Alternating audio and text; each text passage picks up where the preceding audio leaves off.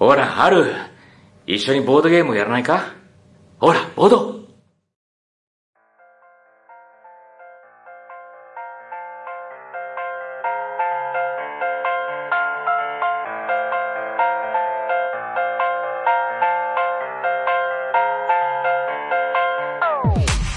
はい、始まりました。ホラボード。このラジオは偏った知識の3人が好きって気持ちだけで、ボードゲームとおすすめ映画についてあーだこーだおしゃべりするなんちゃって紹介番組です。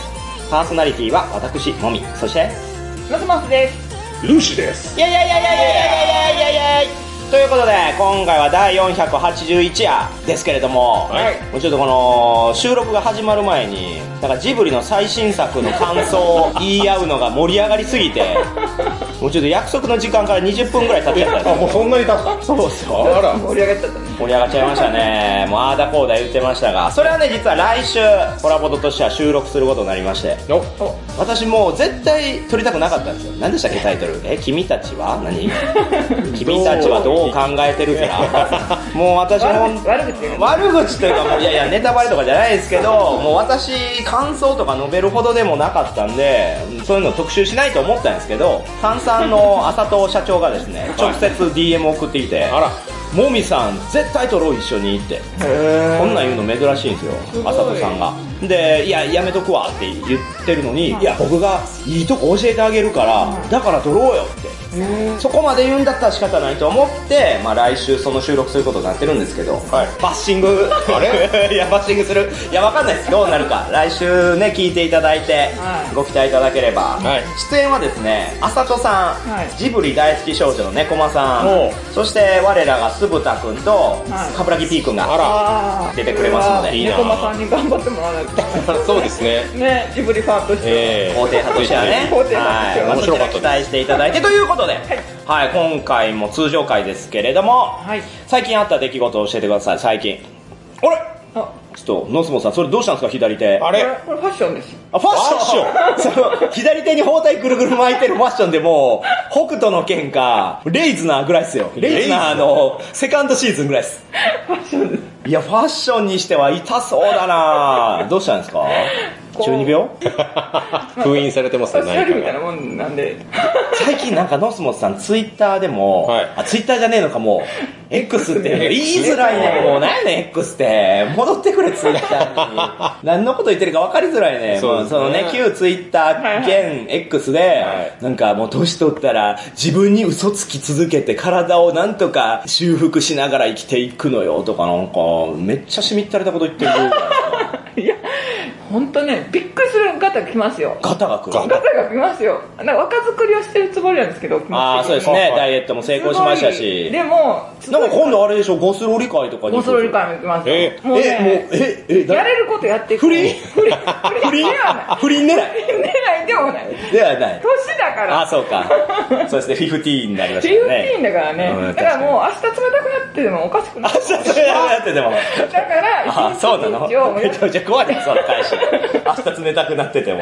だからやりたいこともやっていこうと思って、はいそんな世間の羞恥心とかそういうのも無視して、おやれいいこることやってとですよ。いいことですよみたいな。。あ、それで。うん、それで、うんいろいろ好きなことやってて、はい。そしたら体にガタが。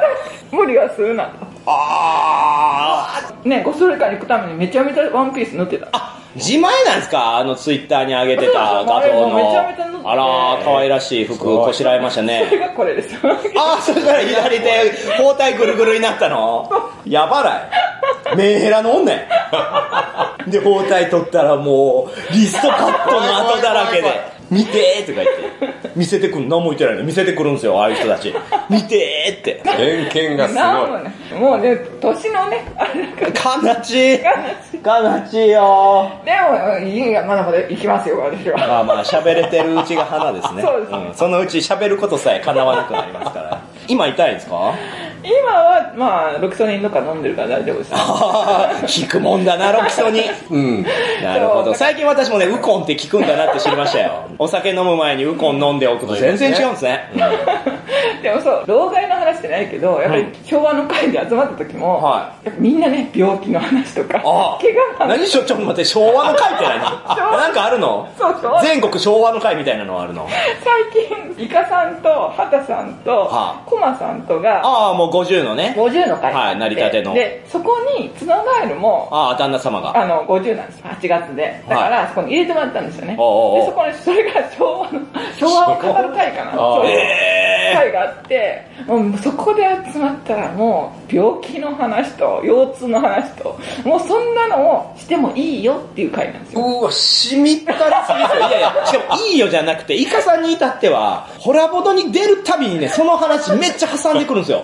収録中に。で、私、綺麗にカットしてるのに、また言う何回も言うんですよ。言いたいんですよ。乗せてほしい。嫌やわでも、それを許してくれる会っていうのを作ったら、もうそこで思う存分。いやいや、吸収剤の相手側もしみったれてるから、しみったれてる人はしみったれてる話し合っても、何も健全的なことないじゃない追消滅、追消滅。あ、追消滅いやいや、死んでるやん。やっぱり、やっぱり滅んでる。だからね、怪我をしてても、これはファッションと言い通そうと思って。うわー。早くロボットになれる時代が来たらいいですね。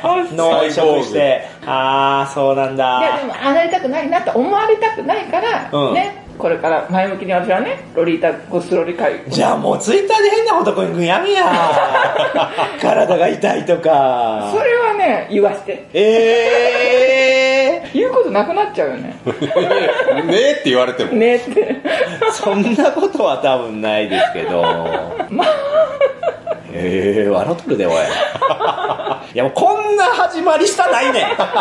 こんな始まり、左手いじって、いやこれでも今回収録頑張りますよで終わりたいのに、追消滅とか言ってもう、誰が聞くねん、こんな番組。い いや、でもね、視聴者層も年齢上がってますから。や、まあ確かにね、悲しくも、そう、ポッドキャストをそもそも聞いてる層ってやっぱ30代以上が多いんそう、みんでな、うんうんってうなずいたんですよ。うなずいてほしくない、もっと若い人たちも吸収したいし、なんだったら今回はは、い大事な回ですよ。この大事な回はね、リスナーがいつもの3倍ぐらい膨れ上がるんで、増える。いつも聞いてない方も聞いてくれる、そんなスペシャル回で、こんなスタートで。切られちゃう。切られちゃう。しんどい、ほんま。もしかしていないかもしれない。いや、ここで懲りないでください、リスナーの皆さん。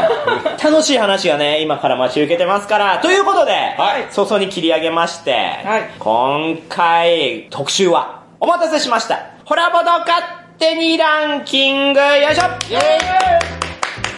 はい、ということで、年に2回あります、こちらスペシャル回はですね、先々月5月13日14日に東京ビッグサイトで開催されたゲームマーケット2023春、そこで500以上の新作が頒布されたわけですが、その頒布品の中からランキング形式でおすすめ作品を紹介するっていうのが今回の企画でございます。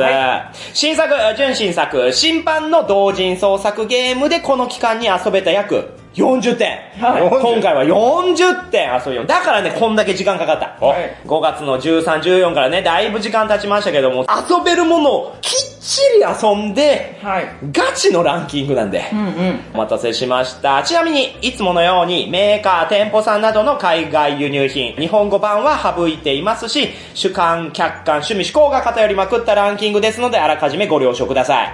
はい。そして、え今回も特別に各サークルさんに事前に聞いておいた攻略のコツとか、今後の展開なども発表していきますので、これを聞いて欲しくなった人も、すでに持っている人も必聴の回となっております。はい。はい、まあ、これランキング、まだお二人にはね、何が何位かなんか、うんうん全く伝えてないですから、はい。なんだきっろう。と、これが1位なんじゃないかとか、いろいろ考えてるわけでしょ？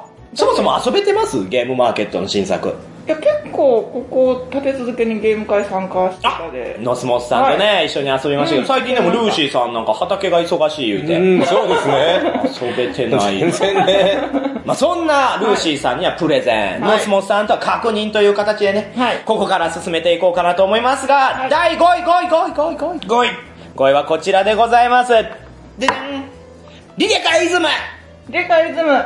リレカエイズム。はい。こちらですね、制作サークルは、ホラボドに幾度と出ていただいている角刈り書店さん。お以前の勝手にランキングで1位となった不謹慎キングや一般流通で超売れ筋のガムトークを制作されたサークルさんですね。プレイ人数は3から6人。はい。プレイ時間は15分から30分となっております。いこちら、じゃあ簡単にね、ルール説明させていただきますと、まず、リレカエイズムというタイトルがですね、はい内容を表しておりまして、は入れ替えリズムなんですよ。はいはいはい。このリとイがもう入れ替わってる。はいこの通りで、うんこのカードにですね、ワードが書いてます。例えばこれ、ツナマヨコはい。はーン。で、ツとコがですね、フォントがうんうん。変わってるんですね。い。はい。はこの部分を入れ替えてうん、読んでいくリズムゲームです。で、まず、リレカエイズムっていうところからゲームはスタートします。はいで、机を、と叩いたら、はい自分の手札を出す。で、はいその時に、ツナマヨコーン。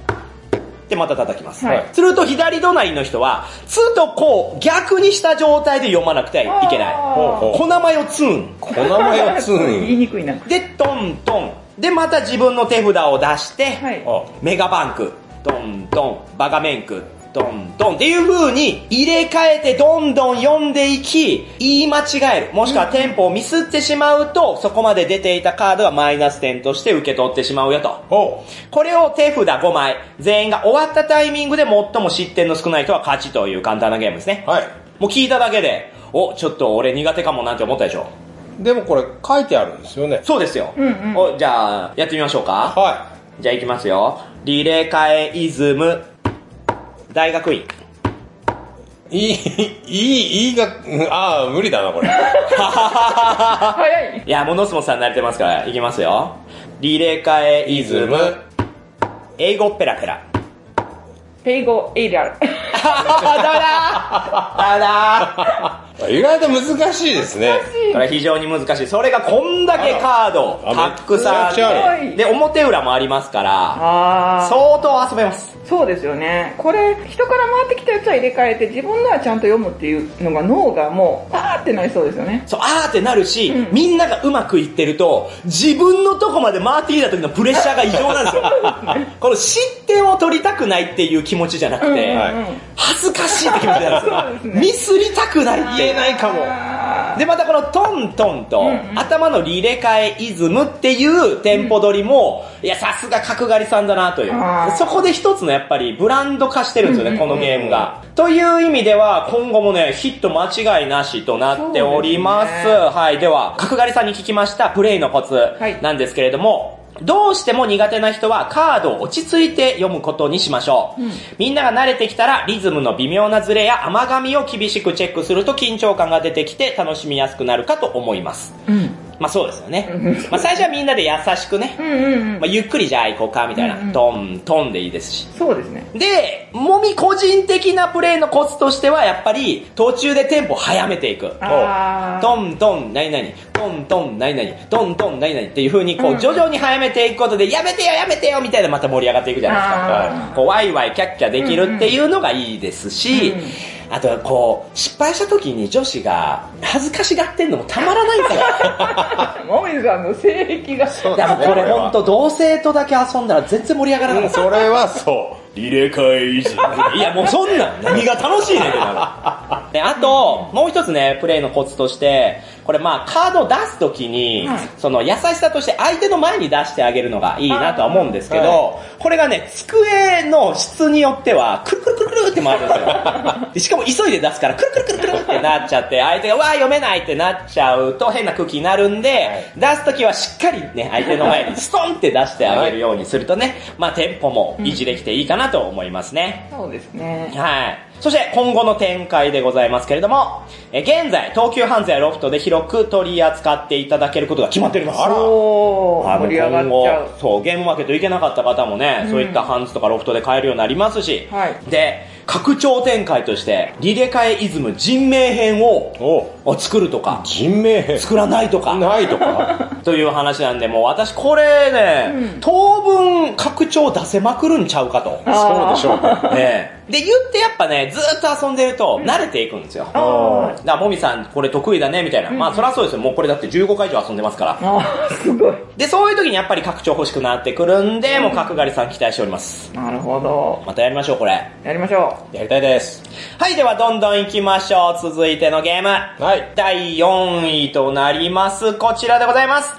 じゃん。ピンキリ。ピンキリ。お、ピンキリはお二人ともやって。ないあらー、これいいゲームよお、ノーチェックでした、ノスモスさん。ああ、全然おしゃれですね。あ、箱も可愛いですよね。うんこの色使いもいいですし。これ制作サークルさんは、ゲーム工房、囲むたくさん。囲むタックス。囲むたく。あ、もう言えてないな。囲むタックコンタックさえ言えないの。今回のゲムマが初出店らしいんですけど、開始3時間で完売。そして再販が切望されている巷でも大人気のゲームなんですね。へすごい。はい。プレイ人数が3から5人、はいプレイ時間が1ターンにつき10分となっております。ははい。へーい。まあ、これね、うん。コンポーネントを見ていただくと、はいホワイトボードになっていて、マジックで書けるようになってるんですけど、片方ずつ開くようになって。ダブルウィンドウなんですね。ダブルウィンドウ。そう、左右に分かれてペラッとめくれる窓がついてるんですけど、要は隠せるわけですよ、片方ずつ。あいうのは何かというと、こういった特徴カードっていうものと、モノカードっていうものが付属しておりまして、例えば、港区女子に話題の必殺技。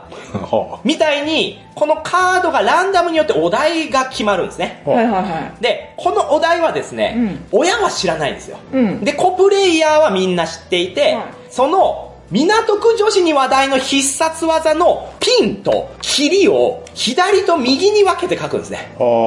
ピンとキリを。ピンっていうのは1位、はいキリというのは最下位のことなんですけれども、じゃあ港区女子に話題の必殺技なんだろう。うん。まあ、やっぱり、ポピュラーなもので、じゃあ、鬼滅の刃の必殺技とかかなとかもしくはちょっと、お金の絡んだような 自己表現、オリジナルの技でもいいですし。あ、で、逆に、まあ、霧の方は、貧乏臭いものなんで、筋肉マンのとかね筋肉マンってめちゃめちゃ貧乏設定ですから。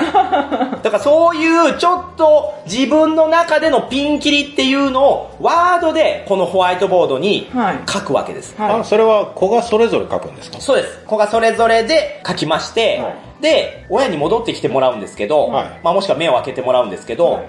お題は、この時に5枚追加されて、必殺技っていうのはわかるんだけど、頭のあ。、うんうん。要は就職後ですよね。まあ就職後って私今久々に言いましたけど、国語で習いましたね、就職あ。そう後。ですね。何でしたっけ、就職後って？就職する後ですね。あそうですか。まあ、どんなとかね、何をとか、どのようにみたいなことが、まあ、就職後なんですけれども、はいその部分、特徴カードの部分は、6枚出ちゃってるよと。で、果たしてどれでしょうっていうのを親が当てに行くわけですよ。おおじゃあみんなのピンとキリを見て、うんじゃあ当てるのかそうでもないです。このええダブルウィンドウになっているところがポイントで、はい早く書いた人の回答のピンかキリしか見れないんですよ。ええ？早く書いた人の？要は、コプレイヤーの中で最も早い人のから見ていくんですね。あ、そうなんだ。じゃあ、このピンを見ます。はいほうほうほうほうほう。うんうんじゃあ回答しますか。はいい。や、ちょっとまだわかんないから。はいじゃあ、その次に書いた人のはい、キリを見てみましょうとか。ああそれでもちょっとわかんないから、またその次書いた人の、またキリ見てみましょうとか。で、どっかのタイミングで分かった答えはこれだな。港区女子に話題のだね。正解ですってなれば、親に、その残ったウィンドウの数がプラス点。で、さらにベストヒント賞の人を一人選んで、その人も同じ点数が入ります。おうんうん。という風に、ピンとキリ両方見られるわけじゃないから、おこれどういう風に誰が書いて、どっちから見ていくかによってだいぶ変わっていくんですよ。そうですよね。そしてやっぱ表現力ね。うんうん。ピンはみんなね、なんだかんだ言って大喜利なんで、思い浮かぶんですけど、キリも考えるっていうところがミソで、なかなかみんながここにセンス問われるところ。あはい。で、えー作者に聞きました。プレイのコツですけれども、この窓をめくってヒントが一つ出るたびに、親は予想トークをするといいでしょう。ー。うんうん。まあ、一見ありえなさそうなことでもよく考えてみたら、あれ？こういう考え方したら意外とあり得るかみたいに妄想が広がってトークが盛り上がります。要はただただめくって当てるゲームだと淡々と過ぎていきますけれども、一個ずつなんでやねんとか、んえ、どういうことみたいな、ちぐはぐやなみたいな、こう一人トークしていくのがコツかな。あで、実際前に奇跡があったんですけど、はピンを開いたら、はい。アンパンマンって書いてあったんですよ。はで、はい。お題としては、何々のヒーローうん。だったんですけど、懐かしのとうん、ちょっとエッチながあったんですね。い。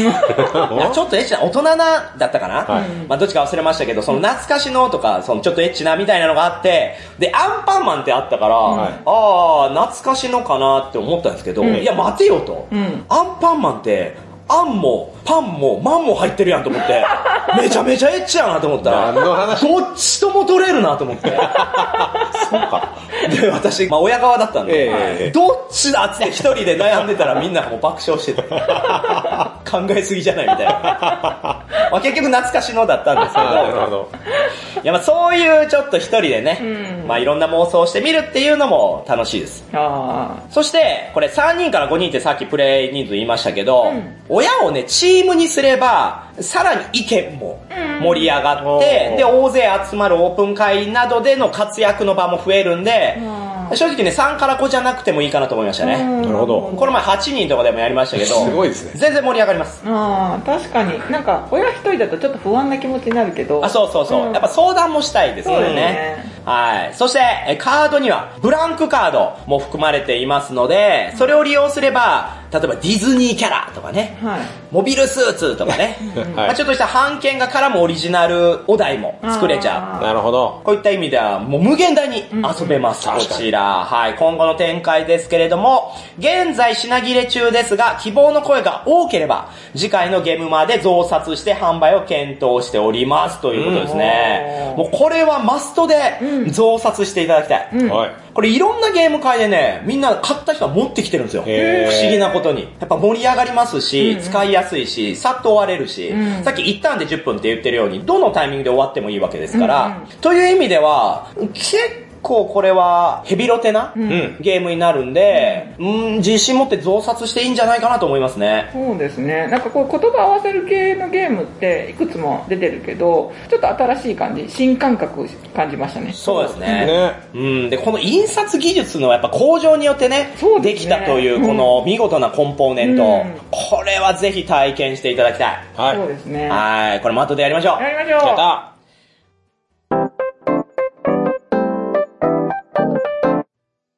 はい、では続きまして、第3位。はい。肉とはい、見せかけて、次なんですか？特別編。そう、特別紹介枠ですよ。今回もね、ご紹介したい。はい5位以内にはならなかったけど、ぜひ個人的に紹介したい作品枠でございますね。はいはい今回2つあります。お、二つ。1つ目、こちら。負けるな一茶。負けるないさ。あー、それ遊びましたよ。これいいですよね。なんとも味わい深い作品なんですけど、これを制作されたのは、米光和成たちというね、おや？サークル。もう米光さんはね、いつもね、サークル名変えてくるから、もうよくわかんないですよ。今回米光さんどんなサークル名で組んでみたいな。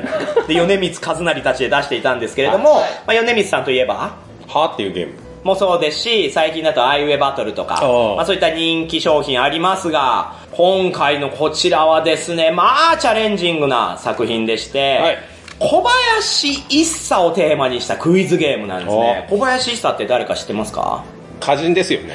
あ、そうです、そうです。句を読まれる方ですよね。まあ、江戸時代、1763年から1828年まで生きた俳人。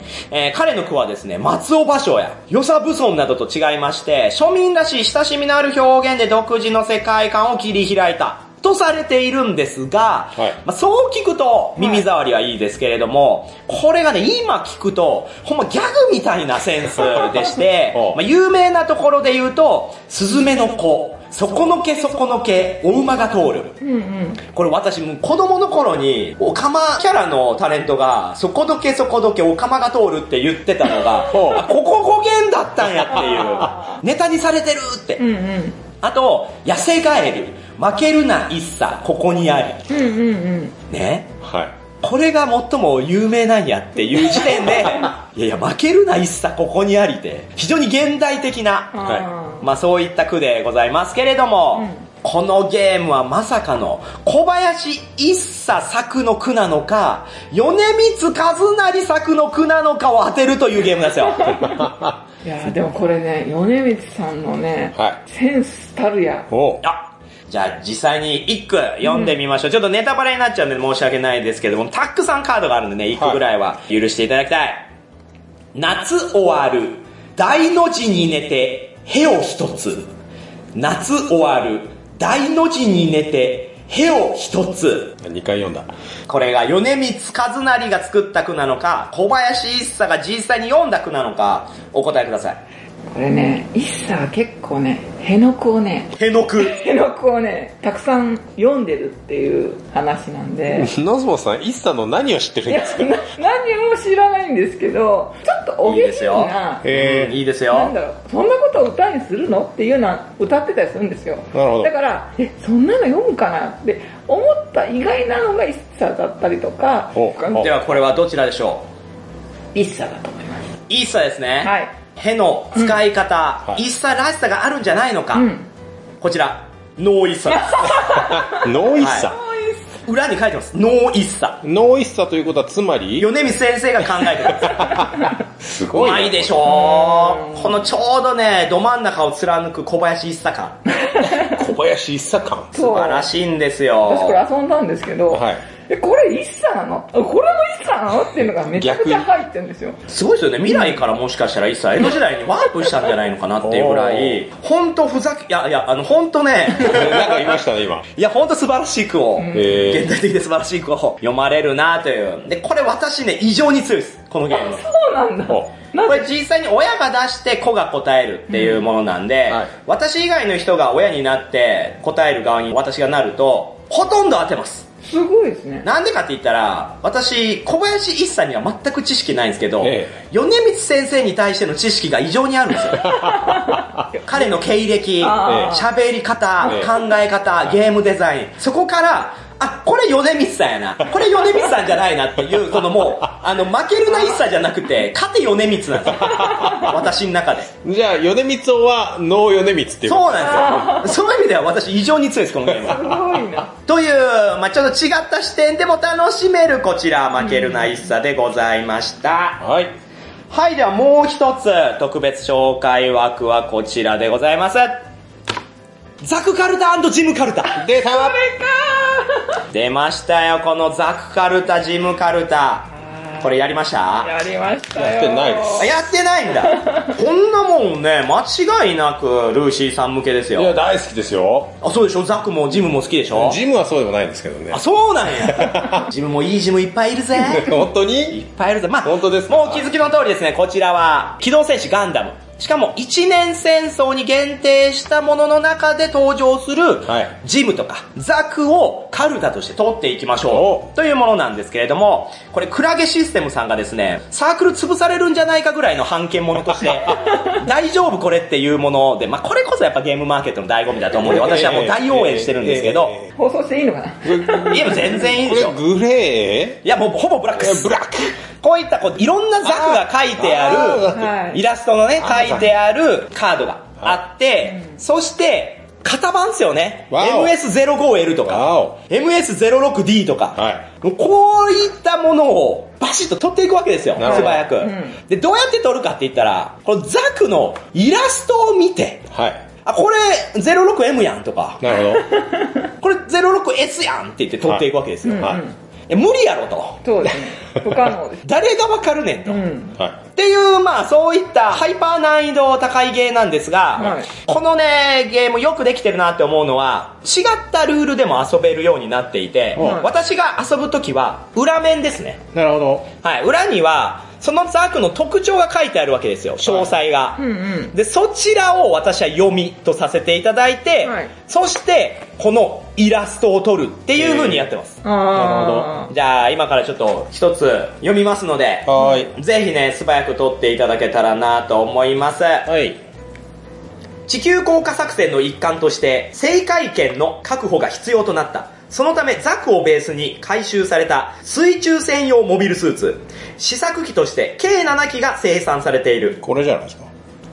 違いますねえー、水中専用？これ？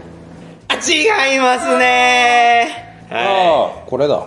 い。そうです。やった。そちら、MS06M 水中戦士用ザクです。マリーナっすね。まあ、私も大好きなマリンザク。もうこういった、見た目から判断して取れやっていう。は見て、ほら。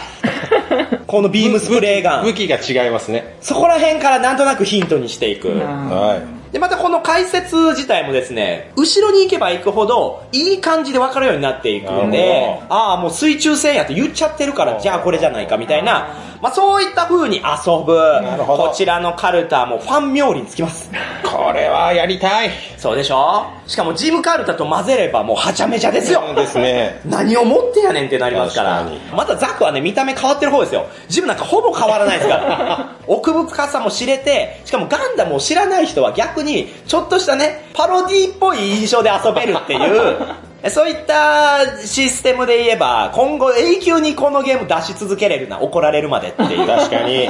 はい、期待のザクカルタ、ジムカルタでございます。はい。はい。今度やりましょう。やりましょ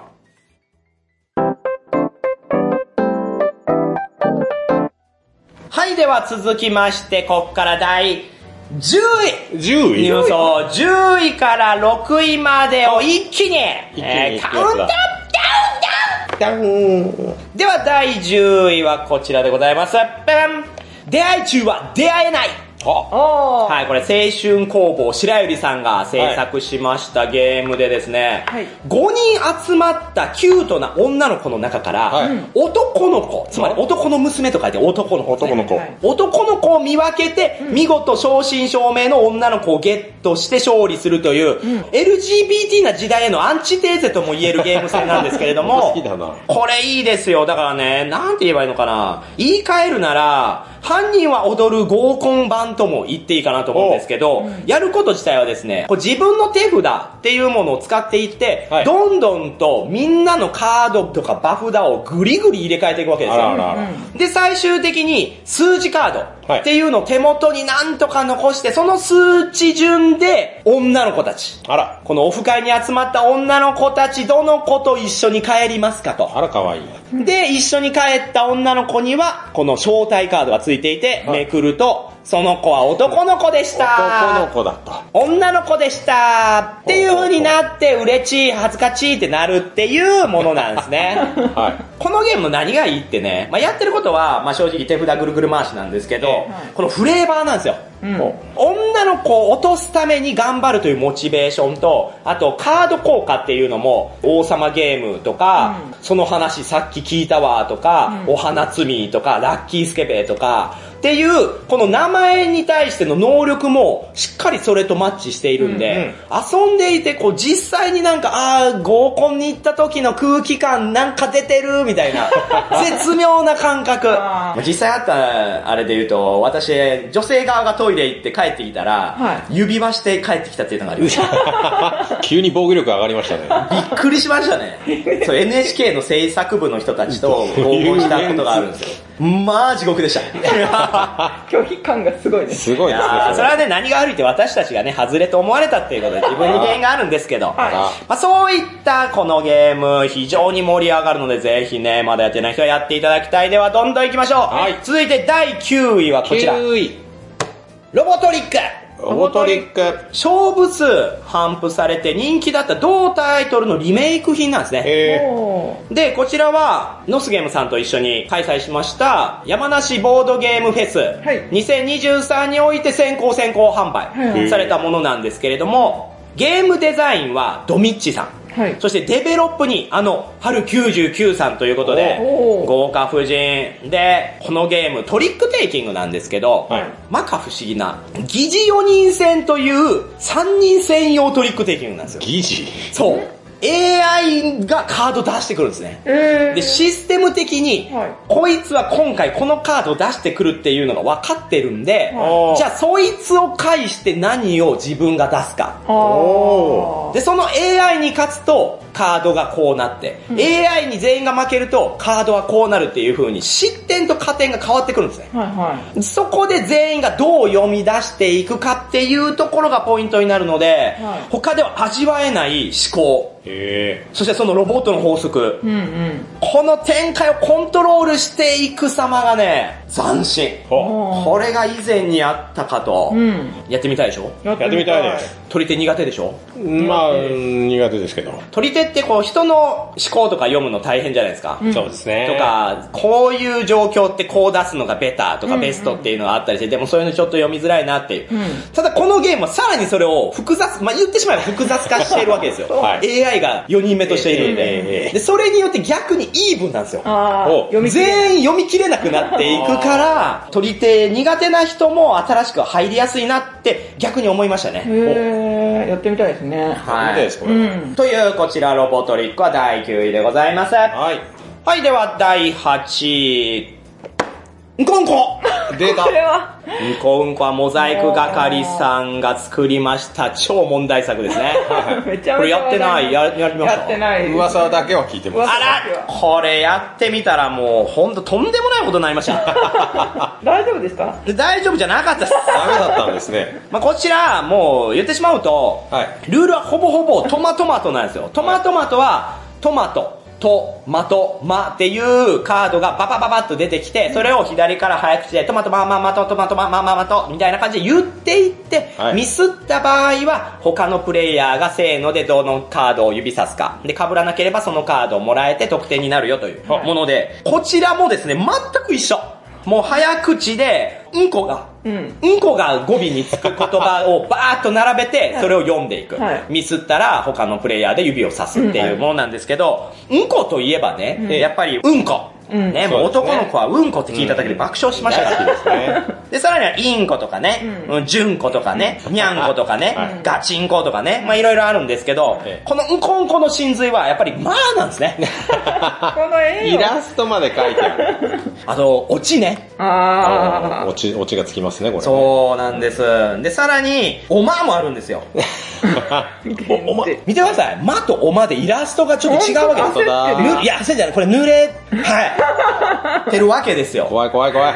これを早口で言う。いやいや、こんなトマトマトやし、まあまあ同人創作ゲームとしてはまあありじゃないですかって思って、いざやってみた。しかも私はチャレンジングなことに女性も入れてやってみましたい。やうんさすがだすごいですね。すごいでしょ、んと思うでしょ、はいでも私がこのゲーム買いに行った時、ブースは女性だらけだったんですよ。へスタッフも女性だし、買ってる人も女性だったんですよ。まあ、アートが非常に可愛いっていうのもありますけれども、はいやっぱここまで来ると逆に男性が意識しすぎて、女性の方が買いやすいっていう、発見やなと思って。で、それに習って私も女性と一緒に遊んだんですよ。はいね。まあもちろんノリのいい子と一緒にやったんですけど、はい。このゲームすげえなって思ったのは、トマトと違って恥ずかしいことを大声で連呼するっていうのは、一つの一体感が生まれているんですよ。はで、最初こそ、ちょっとやだとか、うんうん。ちょこんなん恥ずかしくて言えないっすよとか、ね、私結構バッシングされたんですけど、はい。途中からもっとやりましょうみたいな。次のゲームよりちょっともう一回これやりましょうみたいな言われてあ、すんげえ盛り上がったの。そうなんだ。でもう最終的に何の恥ずかしげもなく、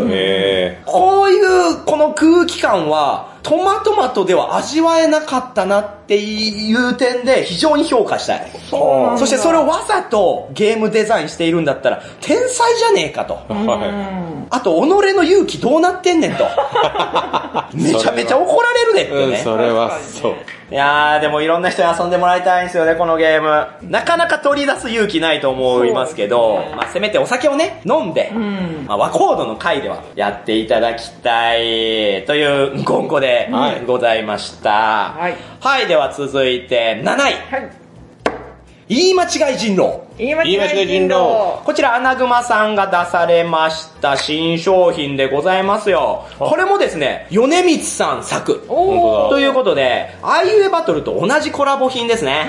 はい。で、すでに全国の量販店などで購入可能となっていますが、これやりました？わかりました。これめちゃめちゃいいゲームですよね。私ね、人狼ね、めちゃくちゃ苦手なんですけど、これはかなりやりたい人狼でしたね。そうですね。うんまあ人狼ってやっぱ論破したりとか、うん嘘つくのが苦手とかってあるんですけど、これはそういったゲームではなくて、お題カードにですね、上下分かれていて、一つは北海道、もう一つは北海道って書いてあったり、はい。一つはちらし寿司、はい。ちらみ虫。はっていう風に、言い間違えちゃうけど意味のある言葉っていう風なのに二つ分かれてます。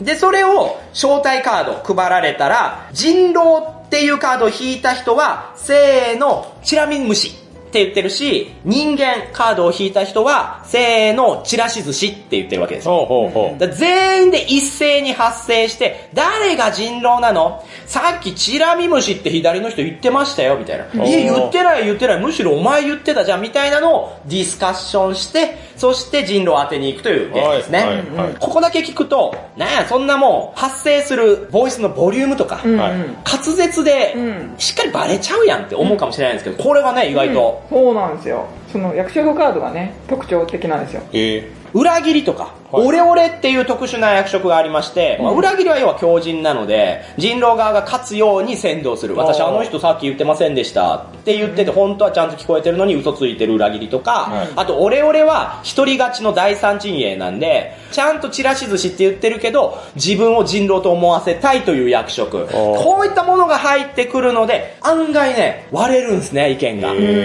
そうなんですよ。なんか裏切りの人がすごく饒舌だったら、うあら、絶対この人ちゃんと言ってたはずなのに、いや、この人ね、すごいね、噛んでて、とかって言われたら、だんだん自分の聞いた記憶が書き換えられちゃうんですよね。へえ。で、挙句に裏切りだったとか、オレオレだったとかって言って、特にこのオレオレがすごい良かったです。ほアクセントがすう。ごい。ほで、自分が人狼側だと、やっぱりちょっと声ちっちゃくしたくなるっていう精神が働くんですけど、それは怪しまれるわけですよ。う。はい。あ、いや、なんか声聞こえんかったし、自信ないんちゃう？え、自分やろ？みたいな。うん。で、逆に自分自身が、じゃあ人間側だから、チラシ寿司って大きい声で言ったとするじゃないですか。はい信じてもらうために。はいすると自分の声が大きいせいで、他の人の声が聞こえないんですよ。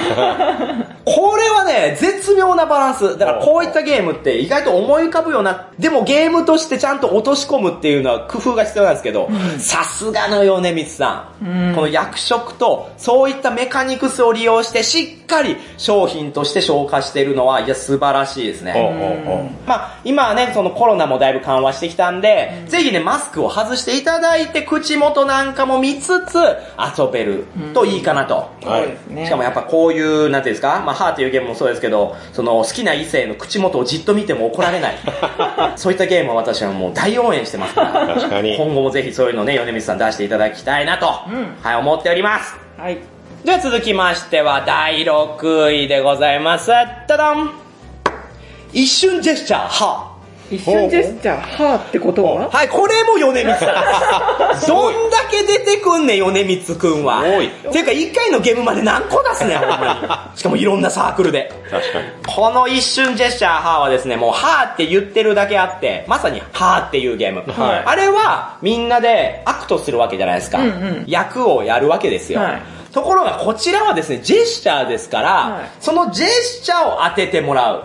で、親だけがお題を見ます。例えばこれだったら、目覚まし時計。うんうんで、このジェスチャーをするんで、他のプレイヤーの人に当ててもらう。うん。というものなんですけど、はい一瞬なんで、うんはーって言った瞬間、子は目を開けて、もう一度はーって言われたら目を閉じなきゃいけないんですよ。たった2秒間の間にできるジェスチャーで、目覚まし時計って当てなきゃいけないんですねほ。しかも全員が答えれるわけじゃありません。親が指名した人だけしか回答できないんですね。じゃあ、ルーシーさん答えてください。えーっと、じゃあ、えーマラソン。ブブーってなったら、はい親側に来てもらって、お題を見て、今度は親が二人になって、子に対してジェスチャーするわけですよ。あという風に、どんどんと親が増えていく、はいちょっとしたゾンビ感覚で最終的に一人対5みたいになってたんですよ。あれ？みたいな。もう最後の一人当ててくれみたいな。で、このお題がまたね、全部難しい。難しい。簡単にできるジェスチャーじゃなくて、いや、うまいんですよね。こういったお題、確かに一人じゃ難しい。何人かいて初めてできるなっていうのもあるんですけおどー、これを相談なしでうまく連携して当ててもらえるかもらえないかっていうのは、で、また一瞬しか見えないから、その一瞬を切り取るって難しいじゃないですか。うんここら辺のね、なんだろう、シュールさもあるんですよね。パッて目開けた瞬間なんかやってるわけですよ。で、また目閉じなきゃいけないから、何やねん今のみたいな。難しい。でもほんと盛り上がる。へー広い場所必要そうですよね。いや、そうですね。あーそうです。さすがにやっぱ狭い家とかでは厳しいですし、他の宅の方の邪魔になるとかもあるので、ぜひ、まあ自宅でね、うん広くスペース取ってやっていただけたらいいかなと思いますが、活躍の場で言ったら異常にありますよ。もうどんな時でもできる。うん。なんだったら、もうトイレに並んでる行列のところでもできましたから。一家に一個、はいぜひ買っていただきたい、そんな一瞬ジェスチャー、はでございました。はい。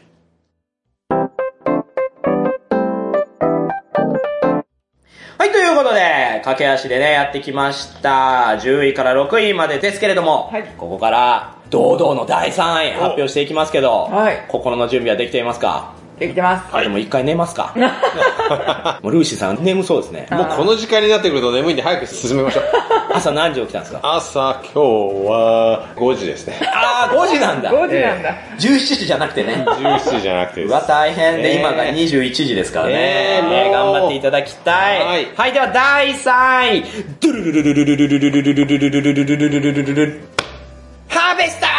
ハーベスト。ハーベスト、これやりました？やってないんですよ。おやってないの？はぁ、はぁ、こんな面白いのに、はぁ。こちらはですね、一年中未来を前身とする、フォーゲームスさんが販売したものをですね。おはい。フォーゲームスさん自体は、大怪獣言葉戻すとか、はい。5文字を手掛けたヒヨさんが運営する企業なんですけれども、はい実はこのハーベストはですね、30年ほど前に新幹線でのみ限定販売された同タイトルのリメイク作品なんですよ。すごい場所で売ってましたね。そうなんです。私なんか知らなかったもん。30年前って言ったらもう10歳なので あはい、まあ正直新幹線が通ってる場所に住んでなかったですから、知らなかったですけど、これね、ゲームデザインされたのが森川幸人さんなんですよ。森川幸人さん。あの、頑張れ森川くん2号とか、おアストロ農家を作られた、いわば、プレイステーション黎明期の立役者ですね。はあアストロ農家大好きでしょ？い。大好きです。その森川さんがこんなものを作っていたという、い知らないる人ぞ知るゲームなんですが、はいこちらですね、ルールとしては非常にシンプル。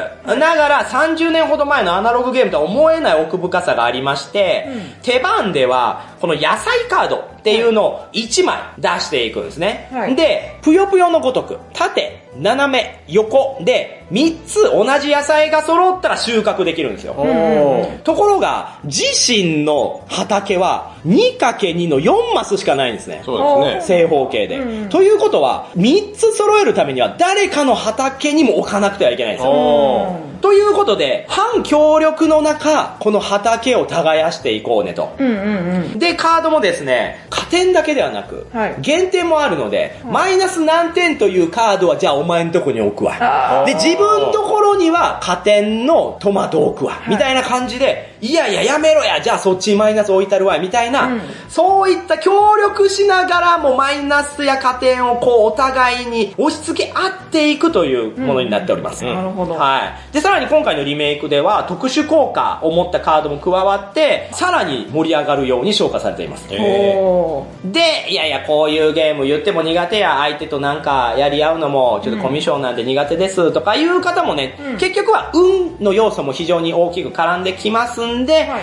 まあ初心者ライク、うん。そしてゲーム好きにも歯応えのある。というバランスがちょうどいいんですね。うん。ここがやはり、ひよさんのデベロップが効いてきてるんだなと思いました。あで、ひよさんに聞きました。はい。えプレイのコツなんですけれども、40点の野菜を収穫したプレイヤーが出てきたら、まあ、40点がマックスなんですけど、はいお !40 点取りましたねと、うんぜひ言ってあげてください。これなぜかっていうと、他の人に、こいつめっちゃリードしてるよというのをアピールする。なるほど。とというのが僕的です。はいはいそして当然言われた方もね、悪い気しないですから、まあ確かにで次自分の時に、いい具合にこっちにもよいしょしてくれる状況も起こり得るんで、やっぱり声を掛け合うっていうのは、このゲーム案外大事です。ななるほど。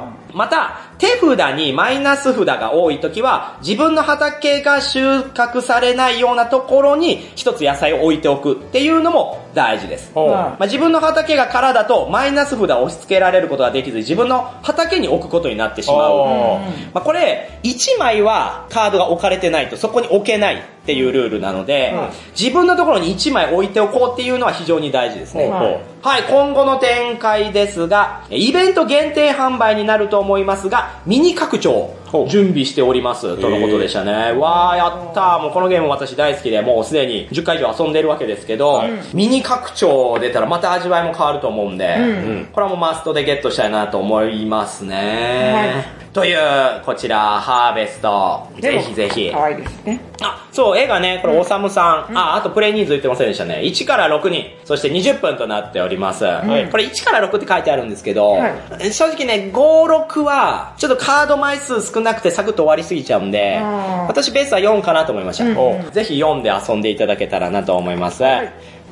はいい、では、第2位。はい。はい。これがね、非常に悩みました。おー。2位と1位。いやー、いつも以上に接戦でしたね。あ第2位。ーどっちだろう？どっちでしょうか？ドゥルルルルルルルルででんあ、あ、世紀末、あたた伝説、北東の剣でございます。こっちだった。北東の剣は30回は遊んでますもん。この2ヶ月で。あーやりました？これね遊んでないんですけど、後ろでやってる人がいて、気になって仕方ない。は叫んでる皆さんがね、そうでしょ？で、大概私です、叫んでるの。何してんの？みたいな。まあいろんなゲーム会に持ってってやってるんで、うんもうこれもうカードボロボロになってきました。あ。あら。はい、こちらはですね、この見た目からわかる通り、北斗の剣のパロディがテーマのパーティーゲームです。おう。うん。制作サークルは、きつねうどんチャーハン定食さん。んおー。まあ、不思議な名前のサークルさんですね。はいもう過去に記憶喪失女子会とか、うん絶対絶命副題名会議といった他のサークルさんとは一風変わったテーマを用いることでおなじみのサークルさんです。ほで、プレイ人数が2から6、そして10分となっておりまして、いやいや、2位でね、そんなもん出してくんのかいと。ホラーボードらしさはそういうことですかと。ちゃうんですよ、このゲームのポテンシャル。もう異常に盛り上がります。ルールはですね、プレイヤーははい、北東神拳の伝承者候補の一人となりましてう。い、ちいち気になるな。そうでしょ？北東っていうのもあの、北の戦いって書きますからね。ええー師匠こと親プレイヤーが定めた数を超えないように、他を出していくっていう。他を出す。他そう。これ、カードね、表面に、他って書いてあるんですよ。いろんな、他、タタタタとか、タタとか、タとか、タタタタタタとか、はいって書いてあるんで、これを出していくだけです。えで、誰かが出したカードで、その師匠が定めた数を超えたと思ったら、あたーと言って、そいつの腹を殴るっていう。ー殴る？まあ、殴るのはハウスルールなんで、あ、はい。いや、私だけなんですよ殴ってるんですか？まあ、あの、もっと厳密に言うと、あの、4本指でズブシュって入れてます。ズブズブそれこそ北斗の剣です。そうですね。あ、一気に行くんだシーンって思いましたもんね、あの時。4本1は本ずつ行って7つ作るのかなと思ったら最後ズブー何本目じゃないんですよ。そうなんですよね。うわーってなるっていう、まあそんな有名なシーンもありますけれども、それを実際にタタタタって言いながら出していくんですね。ね、もうノスモスさん聞いてて、あ、自分には向いてないなって思ったでしょ。思いましたね。50でやるゲームじゃねえな。ちょっとね。これ実際にインストした時に、はもうみんな同じようなリアクションですあ。えー、ちょっともみさんもうええってそういうのみたいな。あ疲れますって、ちょっと乗りついていけませんわ、みたいなうんうん。なるんですけど、もう2分も経ったら全員必死っすよ。で、これどうやってゲームが進んでいくかといえばは、その、ズブシュってやった時に、実際に数超える。まあ、例えば60って師匠が言ってたんで、タタタタがもう60を超えたで、タの数が60を超えたとなってるズブシュってやった時に、実際に超えていたら、そのプレイヤーは死亡。はい、脱落。ん。だし、もし超えてないのにズブシュってやっちゃった場合は、そのズブシュした側が、逆にそうです。飛行返しを食らって死亡なんですよ。あ。ということで、最終的に脱落しなかった、最後の人になった人が北東神経伝承者となって勝利という。なるほど。なるほど。ことですね。はい。では、プレイのコツですが、直感を信じましょう。直感？で、初手でですね、この逆とかね、2枚とかこういった特殊カードがまあ1枚ずつ入ってるんですけれども、はい、こういった特殊カードで不意打ちするのもいい手です。まあ、要はテンポを狂わせるっていう,、うんうんうん。また、遊び方としては、ルールに慣れたら掛け声を、あたたやあたではなく、某奇妙な冒険のオラオラや無駄無駄にしたり、特殊カードを出す際に仲間内であらかじめ決めたスタンド名を叫ぶなど、自分たちでテーマを変えて遊ぶ遊ぶのも盛り上がると思います。すごいですね。というのはね、これ作者の、まあ、プレイのコツなんですね。おっしゃってる。もう作者側が自由すぎるっていう。で、私個人のプレイのコツとしては、死ぬ時に、ひでぶーとかね、たらばーとかね、聞いたことある、ね、えー、そういった思い思いのセリフを言うとより盛り上がります。はい、し、やっぱり他の言い方、これ大事です。これ実はルールにね、スタートプレイヤーは、まず、あーから言いましょうって書いてある。あーたたたたなんで、はい、なんですけど、うちはハウスルールで、あーじゃなくて、おーから始まるんです。おー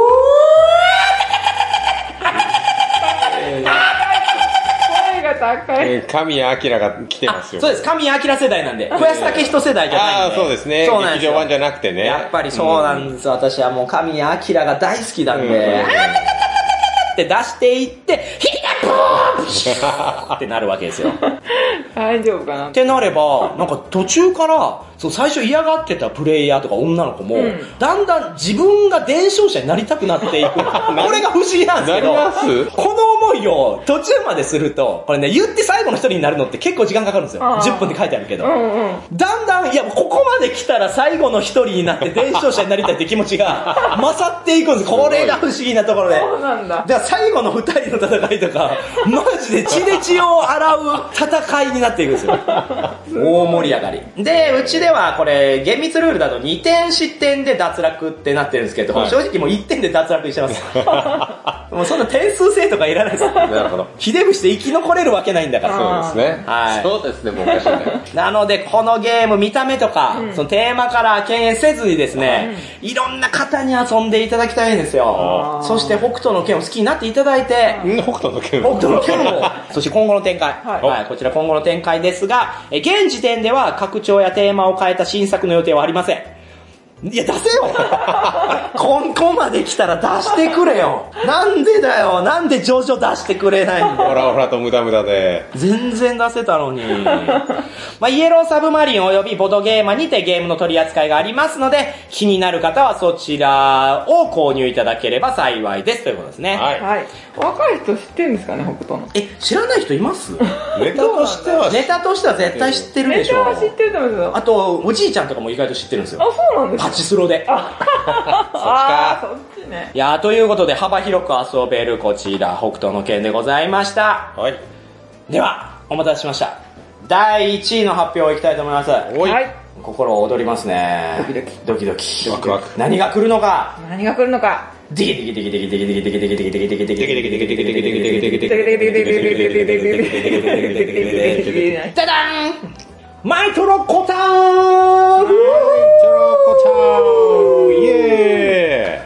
マイトロコタン、こちら遊びました？遊びました。ないですあららららこれのスモス面白いよね。面白かったもう気失うぐらい面白いよ。そんなに？そう。まあ、気失うって意味では、まあ今やってるジブリの作品も私気を失いましたけど 急に、それと同じぐらいの衝撃。そう同じくらい素晴らしいですよ。もううんそうなん2位が北東の県で1位がマイトロコタンでもう完全に置きに来たなもみってね。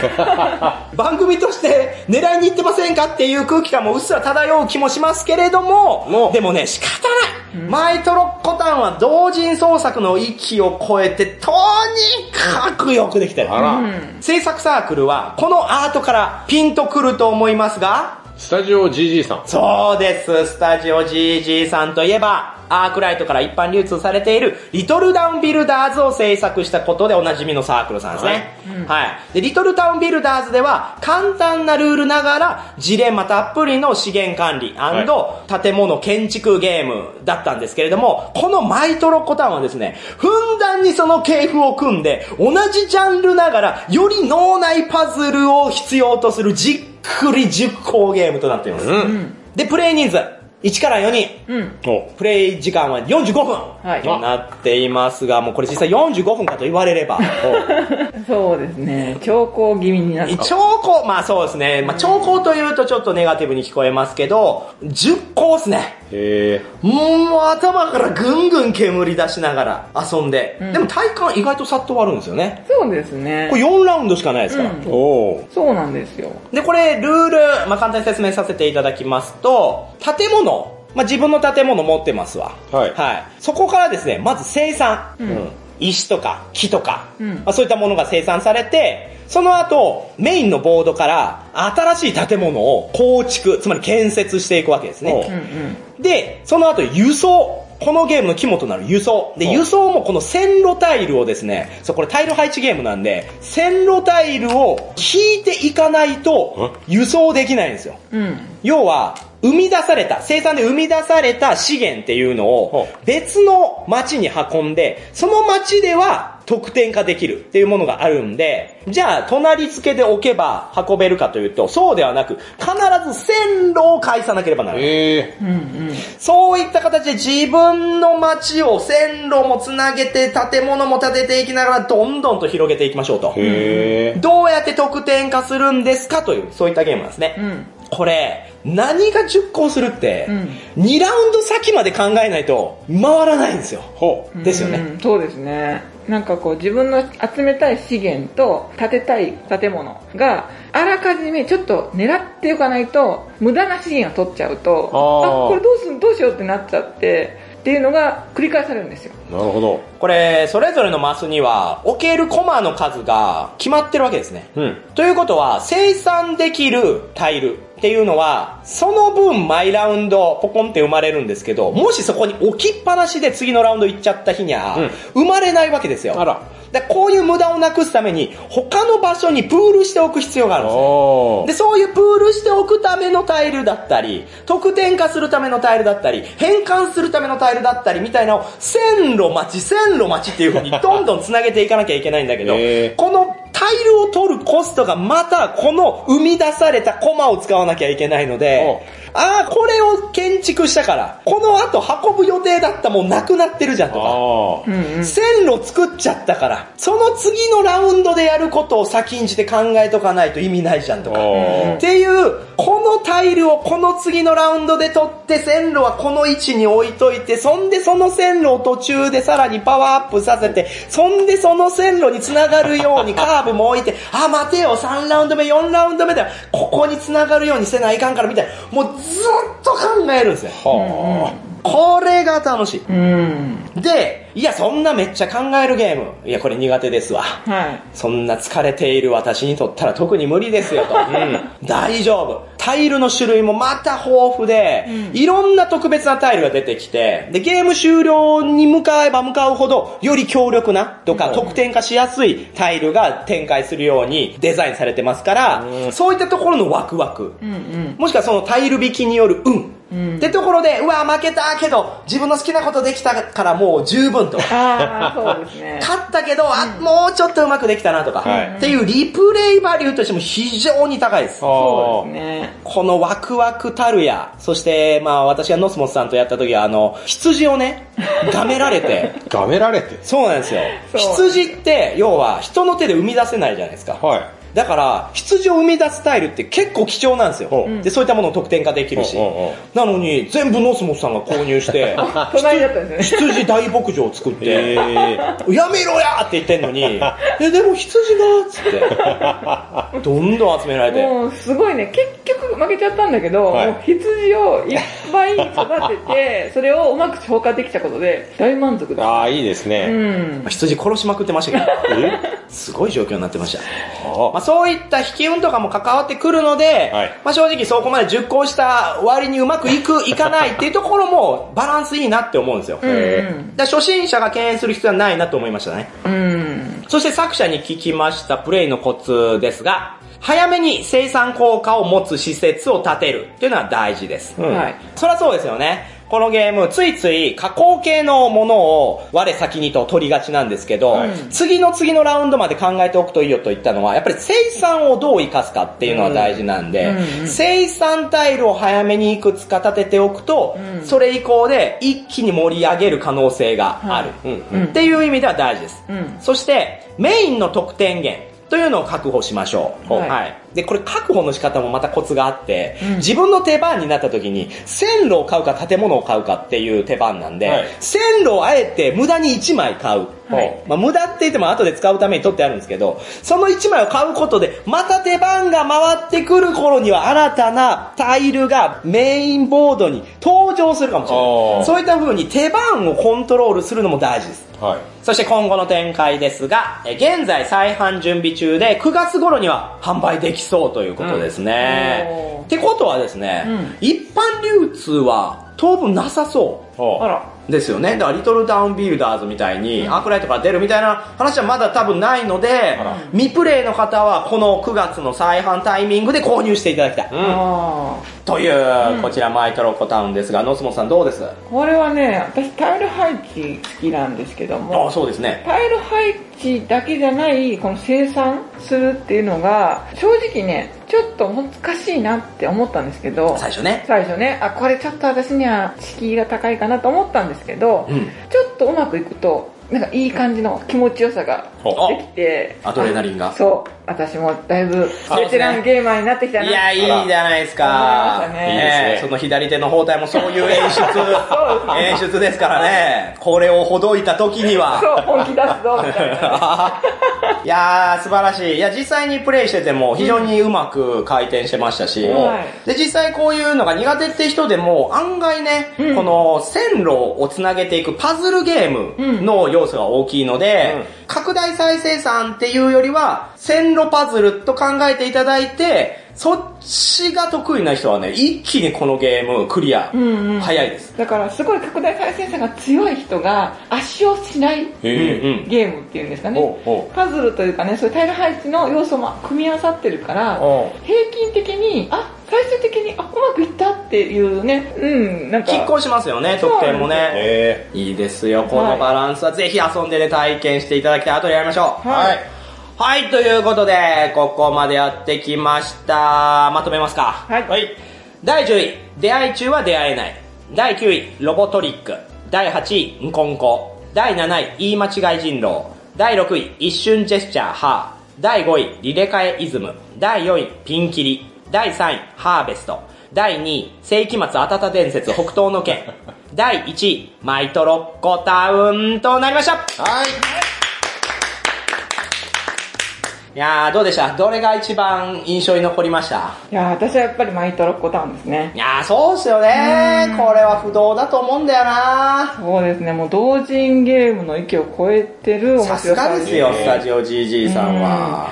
それでいて、重ゲーみたいな感覚を味わえる中量級みたいな感じで。ああ、そうですね。うん重足感で言うと本当に海外のそれと全く引けを取らない。そうですうんいいゲーム。どんな人にね、出しても、最終的にもう一回やりたいって言ってくれるんですようんね。なんかもう、なんか絶対企業案件じゃないかなって私は思ってるんですけど。まあ、いつか出る可能性とか海外展開なんかもあるかもしれないですけど、うん面白かったです。ルーシーさんどうですか？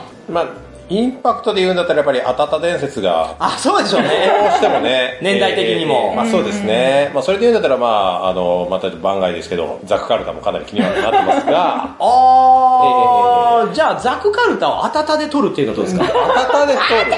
って。指が裂けてしまう。実際ケンシロウとモビルスーツ戦ったらどっちが強いのかっていうのは、わからないですからね。まあ東方腐敗は、そうですね、東方腐敗はまあタオルで敵倒せるんで、意外と北東、まあデビルリバースもね、まあモビルスーツみたいなもんですから、案外そういう、いや何の話してるかわかんないですけそうですど、ね、はい。いやーまあいいゲームですよ。こういう同人創作ならではのそうですね発想とか、テーマとか、でも今回、この出会い中は出会えないもそうですけど、んやっぱり同人ゲームっていうところでしか出会えない、こういう作品がこうやってランキングにあると、なんかちょっと安心しますよね、やっぱり。そうですね。今回やっぱりその、現場に行ってみようっていう気持ちになりますよね。なんか絶対これは店売りはしない、でできないっていうのが、ね、そうですよねっていうわかるわー。いや、そうなんですよ。たまにその、ツイッター系 X でね、なんかボードゲーム制作はこうあるべきだとかねはい、こういうゲーム作りは良くないとかって論争あるじゃないですか。はい。いや、もうそういうのひっくるめてもう、自由にやるっていうのはゲームマーケットじゃないかなとも私は思うんで、うん。そういった創作意欲っていうのは、どこからスタートしてもいいと思うんですよね。うん。だそれが、まあ、パクリとかオマージュとかインスパイアだったりするでしょうし、版権もののパロディだったりするでしょうし、はい。っていうところがゲームマーケットならではで、かつ私はやっぱ求めてる。ところなんで、もう臆することなく今後もいろんな方がゲームを制作していただいて、うんそして私はまあ10万以上かけてそれを買うと。